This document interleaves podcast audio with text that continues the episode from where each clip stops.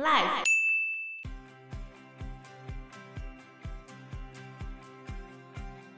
泥饼不是他们的零嘴哦，是维生用品，主食。你可能这一天就只能吃泥饼啊、哦。有一些贫民窟里面状况很差的，就是连饭都吃不起啊，即使他们一餐饭可能只要二十块台币。Hello，大家好，我是 Joe，我是 Fana，我是 Anna。台湾捐了不少钱啊，你现在到海地的富人区，嗯，可以看到的垃圾车都是台湾捐的哦。我们有捐垃圾车给他们，但是他们贫民区是没有垃圾车的，就一般民众居住的地方是不收垃圾，也没有人跟你收垃圾。他们垃圾都用烧的啊。那个生活的景象会是怎样？你进去闻那个味道都是烧焦味，就是各种戴奥辛。那他们身体已经不好，所以才造成他们平均年龄这么低，各种原因啦。就反正他们的国家已经不是单纯的某一个原因，是各种原因导致的。摩伊士在被刺杀之前有来台湾访问吗？他来跟蔡英文总统面谈，就是为了要钱。后来。就两边互相瞧嘛，最后就说我们贷款给他们，因为他主要做的事情是要铺电网，让太子港可以亮灯。结果我们前去哦，但是他跟国会的关系不好。摩伊士对，不好的原因我们等一下再说。总而言之，那笔钱我们已经去了，可是他用不了，无法通过预算，就无法通过贷款。然后就整个卡住了，这就是海地的政府治理状况。所以这样我们的钱回得来吗？我们的钱目前就是卡在那，它也不能动用啊。哦，可是我们也不会拿回来啦，除非断交。中国当然想要拉拢海地，但是海地是个巨大的钱坑，嗯，因为你其实很难改变他的状况，而且你现在拉拢了，或者你现在支持了某一个总统，也有可能他一下子就被推翻了。像我们台湾之前的邦交国吉里巴斯，当初跟我们断交的好处是一架飞机吧？嗯，一架飞机就这样哦、喔，就买走了，啊、多好买啊！嗯、啊，海地不太好买，还有钱坑。那这样怎么样才可以救海地啊？有点困难，是有办法吗？光他们政府的问题就没办法解决啦。比如说，摩伊士为什么会被解决掉？摩伊士他认为自己的任期还没到，其他人都认为他任期已经到了，就是他们对于总统任期的认定出现了一点状况。因为摩伊士他其实原本是企业家出身，早期他是经营香蕉农场的，嗯，对，他就是卖香蕉。有些人喜欢，有些人不喜欢。海地总统的任期是五年。那现在的这个被刺杀的摩伊士总统，他在二零一五年的时候当选了总统，可是因为被控选举诈欺跟贪腐，不要干这种事情，头上三尺有神明，所以他在投票完十四个月之后才真正的上位，所以他真正上位的时间是在二零一七年的二月。如果以这样来说的话，他二零一五年选上。那他二零二零年就要下台了嘛？他如果用二零一七年他才上位的时间来算的话，他可以当到二零二二年。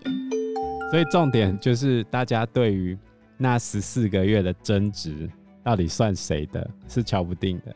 心态就是三个字：数馒头。所以摩伊斯就一直到现在为止都觉得自己还是总统，但其他人都认为他不应该是总统，他早就应该要下台了。就是因为这个原因，他们就暗杀掉他。有可能，因为他是一个宪政危机啊。他们本来今年要大选，选出新总统跟通过新宪法啊，国会又吵不停啊。因为他其实，在二零一八年的时候，他就阻止国会选举了，所以海地没有国会啊。现在像是得了政治败血症，全身都是问题。海地没有国会，对，被摩伊士阻止选举了。年轻人终究还是年轻人，太冲动了。所以他治国的方式，就是他一直签很多的命令来去治理国家，然后他也会去利用司法系统去抹除掉对他的指控，就人家说他贪污或什么，他就去用司法系统来去抹除，然后他也会去削弱他的反对的势力，还有很多争议性的法令，像他还成立了直接通报总统府的情报机构。我们要那个干什么？难怪大家那么讨厌他。算起来是这样。川普哦，他曾经为了海地的非法移民问题去臭骂他，他说你是一个粪坑国，shit hole。他直接这样讲。他后来有说他没有这样讲，可是人家说你就是这样讲的啊。那海地的总统当下有回应吗？其实也有很多人就骂川普怎么可以讲这种话，但是你如果以海地的。就是局势如此之动荡来看的话，就是还蛮蛮严重的啊。简单来说，你去那边玩，它并不是一个安全的地方。嗯，你有可能会被抢劫，有可能会被开枪，因为当地的黑道就是乱七八糟嘛。那警察也未必打得赢黑道嘛。那为什么他们会去闯入中华民国大使馆？因为台湾人去在那边是肥羊，他们都知道我们台湾人是有钱的。Number one，另外一个就是它的首都太子港，你进去之后就是一整个乱嘛。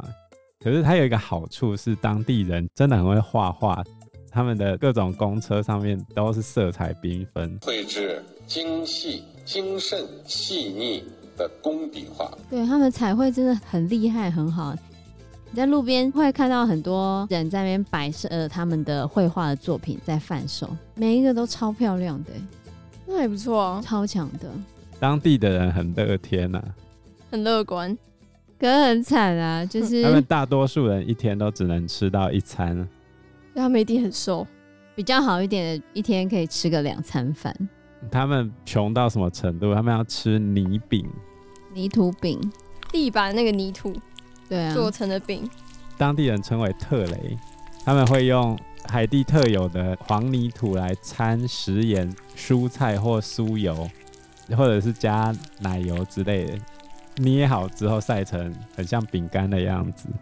吃起来就是土啊，咸咸的土吧？嗯，咸咸的土。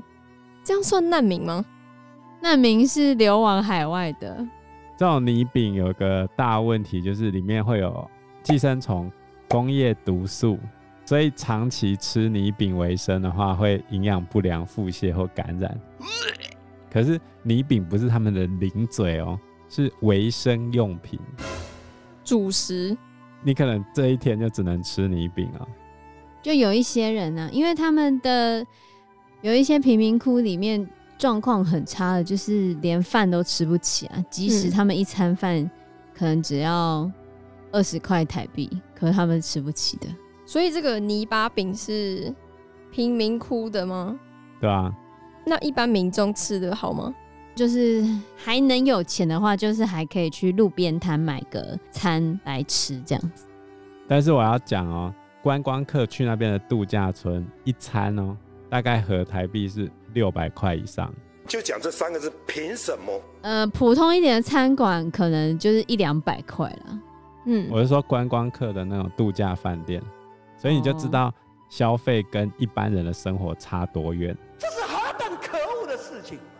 就观光客那边物价非常之高，那就观光客才消费得起的。然后一般民众他们就是在路边摊买东西吃，路边摊的东西就没有很贵啦。那他们的贫富差距大吗？当然很大啊，非常大。他们有富人区跟穷人区啊。那富人区的人多吗？富人区大部分都白人，没有很多。为什么白人会想要去住那边？他们以前就住在那啦。而且他如果一直以来都是那边当地的有钱人的话，人是感情的动物，不要太多邪门外道的思想羁绊住我们发展的机会。你们会想去海地玩吗？嗯，有点危险，我怕被。我觉得有点危险，因为你是黄种人，你在当地的话一定会非常明显，所有人一定都会看你。像《蓉蓉历险记》去玩的时候。街上人只要看他拿出 GoPro，会放下手边所有事情哦。他不管在忙什么，一定放下来，然后这样看着你。啊，真香！哎呀，然后你的 iPhone 拿出来的话也是，很容易就被抢。那也太危险了吧？这个压力有多大？你走在街上，所有人都看着你手上的那一只 iPhone 或手机。天啊，谁还想去那边玩呢、啊？这就是恶性循环的开始啊！嗯，他们穷，然后治安又不好，然后治安不好的话，其他外资就不会进去啊。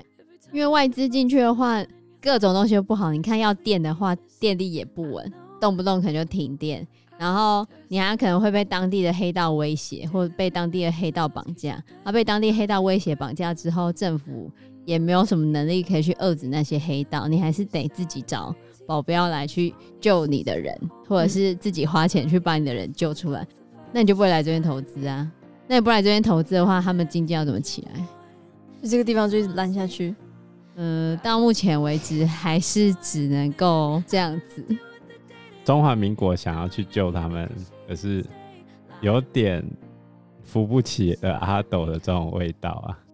比如说，你现在钱捐给他们一亿好了，人民手上是一块钱都看不到的啊，卡在政府的某个环节，卡在哪里嘞？也许甚至说不上来哦。就你也没办法解决那卡住的问题啊，然后黑道你也没办法解决啊，就是很多无法解决的问题。对。可以砍掉重练试试看啊！是要怎么砍掉重练？你说美国曾经介入，把他们的某一个民选总统，就前面讲的那个民选总统再送回去，送回去之后状况一样没有改变啊，这要怎么办啊？我觉得很困难，所以他们才会是中南美洲目前最低度开发的国家，目前美洲唯一的极度贫穷国家。唯一的世界上最低度开发国家之一，西半球最贫穷的国家，最贫穷倒数第一。因为理论上来说，他们的位置跟他们的自然资源不至于走到这个地步。嗯，可是他们就是走到这个地步了。你以他们是最早独立来讲的话，应该不会到这个状态。哎，就是一个。不知该如何是好的地方。那我们这一集节目就讨论到这边喽，谢谢大家，拜拜，拜拜。